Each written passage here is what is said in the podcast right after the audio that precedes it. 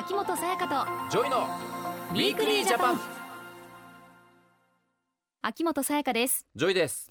私たちの暮らしに役立つ情報や気になるトピックをご紹介する秋元さやかとジョイのウィークリージャパン。新年度がスタートして生活が落ち着いてくる頃ですがジョイ君ははい。いかがですか？いかが？いや別に。唐突ですけれども。あんま新年度がスタートしたっていう感じはもう正直大人になるとなかったりするけど、うん。まあ例えば俺で言ったらこのラジオが始まったじゃない？そうですね。4月からさ。4月から。これはまあ新年度新しいスタートだよね、こう緊張ドキドキとかがあって、うん。ようやく慣れてきたかなっていうところですよ。ようやく初回からだいぶいやいやいや緊張に次ぐ緊張で。やっぱももうさやかちゃんはもう長くやってるじゃん、ね。このラジオ、うん。でスタッフさんとの関係もできてる。でも俺はできてないじゃん。もう途中から入ってきて大丈夫かな。うん。みんなにねあの、ジョイ君のこと好きって言ってもらえるかな？みたいな。ねだからうん。本当に最初の2週間ぐらいはもう新しいニキビができたりしてさ皮膚科行ってますよねこっちはもう。本当ですか？意外に繊細なところが僕ちょっとナイーブなタイプなんで,、うんあるんですね新しい環境に飛び込む時はね結構そうドキドキしちゃうんですよね。いやいやもうジョイ君の人柄だったら嫌われるなんてことありませんよあ 本当ですか？はいうん。そうですねでもね新天地で新しい友達や仲間ができて楽しくやっているという人がいる一方で、うん。新しい学校や職場などでいじめや差別嫌がらせなどを受けて悩んでいる方もいらっしゃるかもしれませんね。そうだよね。うん、悩みを相談したいけれどどこに相談すればいいのかわからないはい。きっとそんな方も少なくないと思いますそこで今日のテーマはあなたの街の相談パートナー人権擁護委員ジョイ君は人権擁護委員、ご存知でしたか？いや擁護委員の人がいるっていうのは正直僕知らなかったですね。ん。ねまあさっきさやかも言ってたこういまあいじめとか、はい。えーがあった時に助けてくれる人ってことなんだと思うんだけども。うん。なんかねいじめ相談センターとかっていうのはあったりするっていうのは聞くじゃないですねですか。うんうん。でまたそういうところにいる人とは別なわけでしょ？これはきっと。うん。って考えるとねまだピンときてないな。なんか身近にいるイメージではないよね。どこにいるんだろうみたいな。どこにいるんだろうねね。でそもそも人権え、ってういうところなんですけれどん。も、はい。人権とは人間が人間らしく生きる権利のこと。はい。誰もが生まれながらに持っている権利でお互いに相手を思いやり違いを認め合うことにより守られるものっていうことですね。はい。この人権に関する相談に乗って問題解決のお手伝いをしてくれるのがうん。人権擁護委員なんだそうです、おーなるほどなるほどそうかまあじゃあいじめだけじゃなくてまあいろんなことがあるからね。うん。何でも相談乗ってくれるっていう感じなのかな。どこからどこまでが人権なのかっていうのは結構難しいラインだよね。でも自分が嫌だな傷つくな傷ついたなって思ったことは全部人権に引っかかってくるんじゃないかな。人権問題かな。うん。まあいじめももちろんそうだけども、まあこうセクハラとかもさモラハラとか。モラハラとかもあったりするしさ。パワハラか。もうそうでしょ、うん。でリベンジポルノとかも。そうね。そうなってくるんじゃないかな。女性差別だっはい。たり、うん。まあ、例えばじゃあ俺たちで言ったらさ、うん。芸能人で言ったらネットでめちゃくちゃ叩かれたりもするじゃない、うん。まあ、直接ね SNS で攻撃されることもあるけども、うん。そういうのも人権ね侵害してくるというかいやもう人として見てないじゃんっていうようなうん。言葉を浴びせられることもあるじゃん。そうですね。傷つくことありますね、うん、まあ僕たちだけじゃないけどさ、うん。もちろん一般社会の人たちもあると思うけども、うん。たくさんあるよねそう考えたらきっと人権問題っていうのはね。そうだね。うん、いろいろあるけれどもこれに問題解決のためにお手伝いしてくれるのが人権擁護委員ということで、ということだね。じゃあこの後うん、ちゃんとしっかり聞いてみますか？はいお話聞きましょう。はいこの後スペシャリストをお招きして人権擁護委員について詳しくお話を伺っていきます秋元彩香とジョイのウィークリージャパン。さてここからは法務省人権擁護局長の名取雅子さんそして人権擁護委員の中島正樹さんにも加わっていただき人権問題についてお話をしていきますよろしくお願いします。よろしくお願いいたします。早速なんですけれども名取さん人権に関わる問題というと例えばどんなものがあるんでしょうか？先ほど秋元さんとジョイさんがお話しされていた通り社会ではいじめ虐待差別プライバシーの侵害セクシャルハラスメントインターネット上での誹謗中傷などたくさんの人権問題が発生しています。う、うん。んやっぱこう聞くと多いですね。ねいろいろありますたくねさんの人権問題あるんだね、うん。こうした人権問題の相談に乗ってくれるのが人権擁護委員ということなんですけれどももう少し詳しく教えていただけますでしょうか？はい。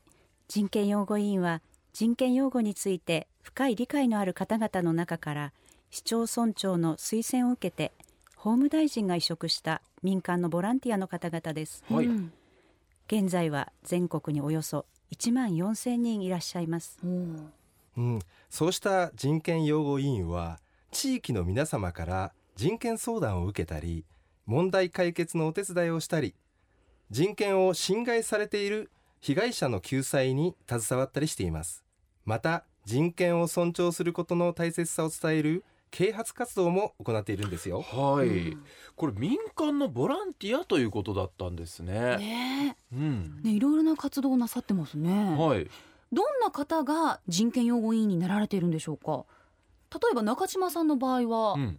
はい、えー私の場合は公立の小中学校で6年間 PTA 会長をやっていました。あそうなんですね。はい。はい。であの子どもたちのために地域で活動をしておりましたら、はい。うんえー当時の、まあえー、と PTA 会長3年目、はい。当時の区長さんより推薦をいただきまして、はい。委員になりました。ほうほうほう。はい、で人権擁護委員はまだ4年目なんですが、はい。まあやりがいがあるとともにまあ一つ一つの経験あのいろんな相談が経験になってはい。大変学ぶことが多い仕事だと思っております。なるほどやっぱりまあね想像できる相談とかももちろんあると思うけども、こうなってみて初めてあこういう悩み抱えてる人がいるんだっていううん。新しい発見も中島さんもあったりするっていうことなんですね。うん。これはあの人権擁護委員に相談するっていう時はどうしたらいいんですか？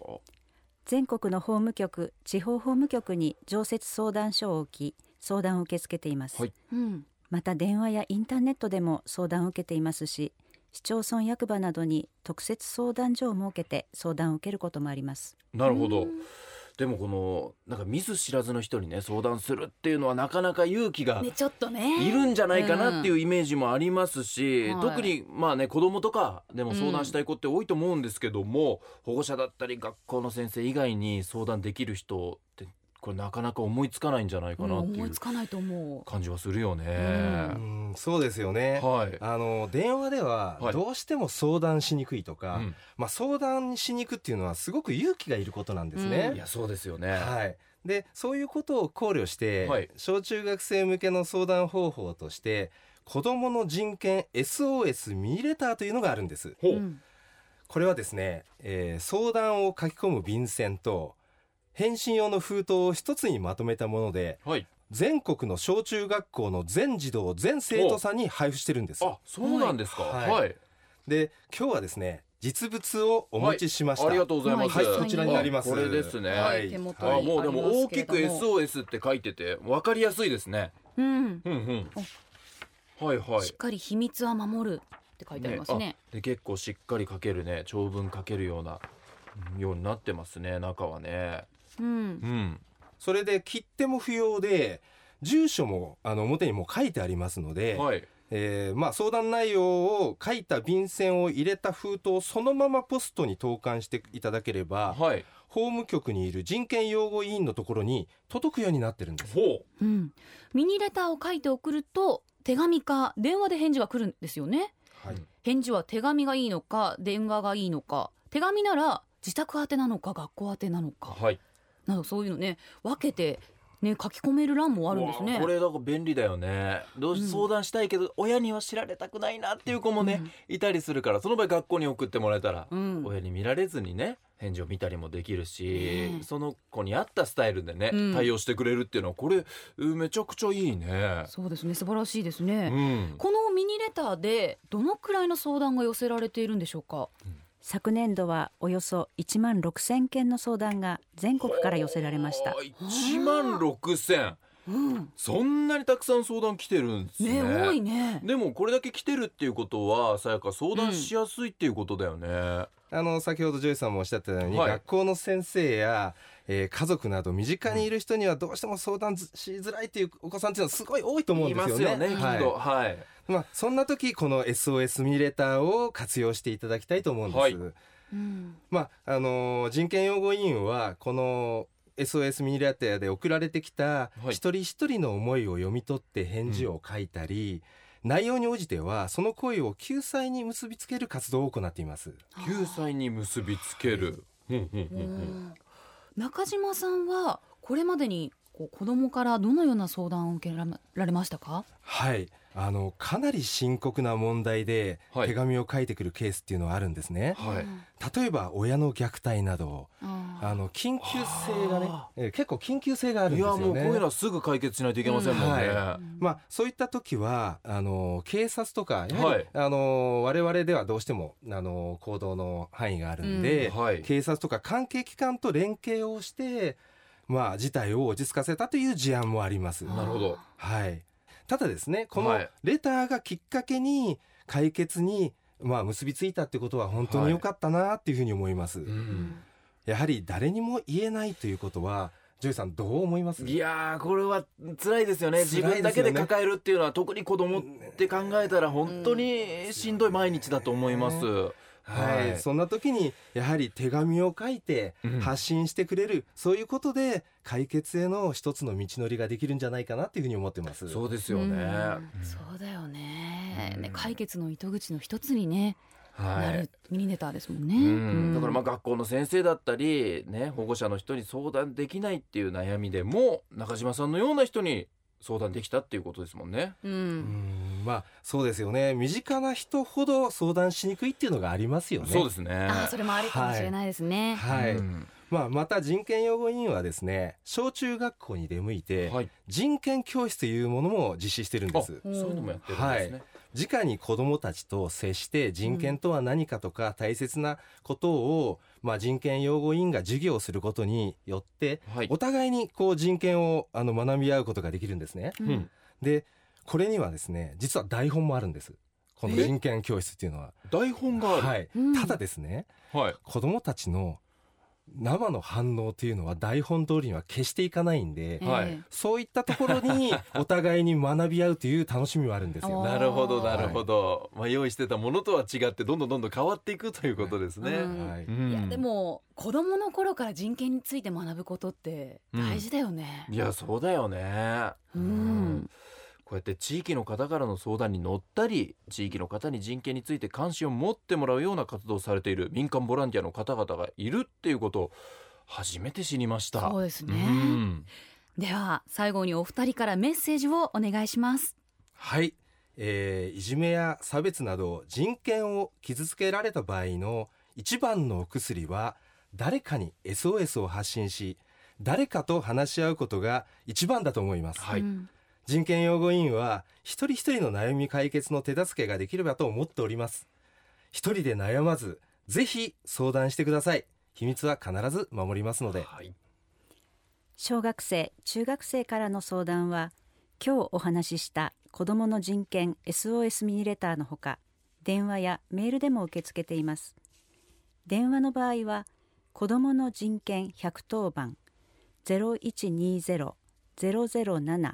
0120-007-110フリーダイヤル007の110番まで相談してください受付時間は平日8時30分から午後5時15分までです。メールの場合は、インターネット人権相談と検索してください。相談内容等を記入して送信すると、最寄りの法務局からメールまたは電話で回答いたします。名取さん中島さんありがとうございました。ありがとうございました。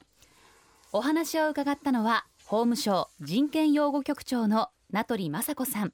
人権擁護委員の中島正樹さんでした。ウィークリージャパン。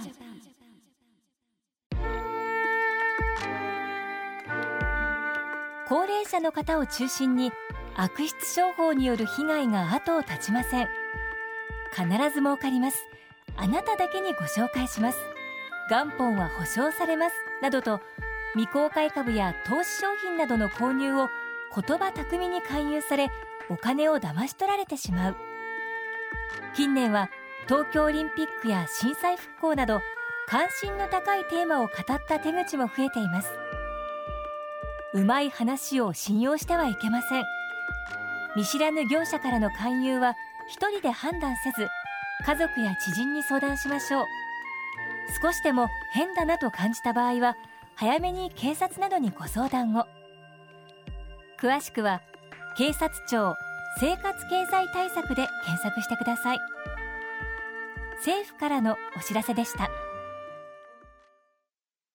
ウィークリージャパン。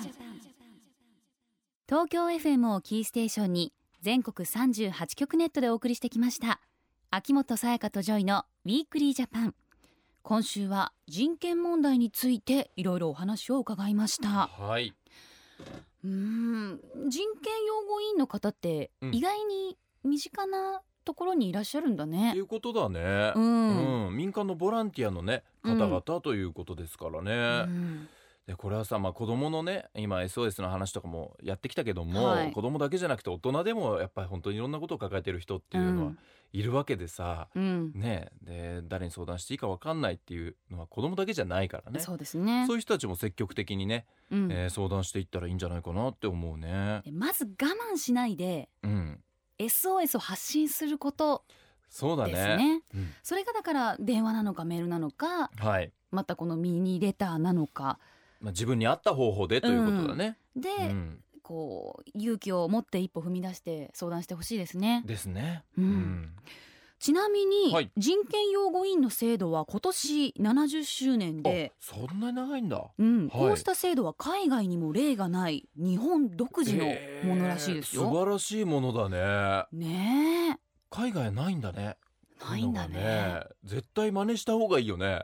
そうね。海外でももっといろんなねいやー問題ね。たくさんねあ悩んでる人もいるしね。問題もあるだろうから、うん。これはぜひぜひやってってほしいけどもこうん。れ日本がでも誇れるものだね。そうですね。だからこそうん。本当に使っていくべきだとね。思うんだよ。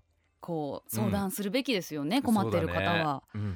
でさらに2020年は東京オリンピック・パラリンピック競技大会が、うんはい。ね、日本でありますから。いやだからこれたくさんの外国人の方訪れます、でうん。パラリンピックもある障害のある人も訪れるっていうことじゃないですか、うん。でそういう時にね我々は本当にそういう人たちのことを理解して接していかなきゃいけないわけだよね。ね、違い認め合って尊重し合うことが大切だということ大事だですし、ね。やっぱりうんそう来てくれた人たちにあ日本っていいとこだったなみんな優しかったなって思ってもらって帰ってほしいじゃない、ね、それを自分の国でみんなに伝えてもらって、うんあじゃあ日本行ってみたいってうん、思ってもらえるようにね、はい俺たちが行動してね行かないといけないよね。そうですね。うん、今日お話を伺って人権擁護委員に相談したい方はお近くの法務局にお問い合わせください。また電話やインターネットでも相談を受け付けています、はい。インターネット人権相談受付窓口はインターネット人権相談というキーワードで検索するとすぐに法務省のページを見つけることができます。そして来週は環境についてのお話です。はい。あなたの身近にある小型家電がリサイクルによって東京オリンピックあ。パラリンピックのメダルになります。そうだそうだそうだ。ねえ、うん。これ話題になってましたね。これやってみたいね、うん、自分の私物がうん。もしかしたらこうメダルになってるかもしれないっていうのはねねこれはね。思い出になりますこうよねいう形で関わりたいなオリンピックとは。ねうん、どんな小型家電が対象なのかなどを含め、うん、環境についてもお話をしていきます。はい。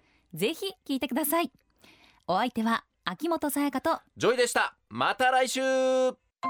秋元才加とジョイのウィークリージャパン。この番組は内閣府の提供でお送りしました。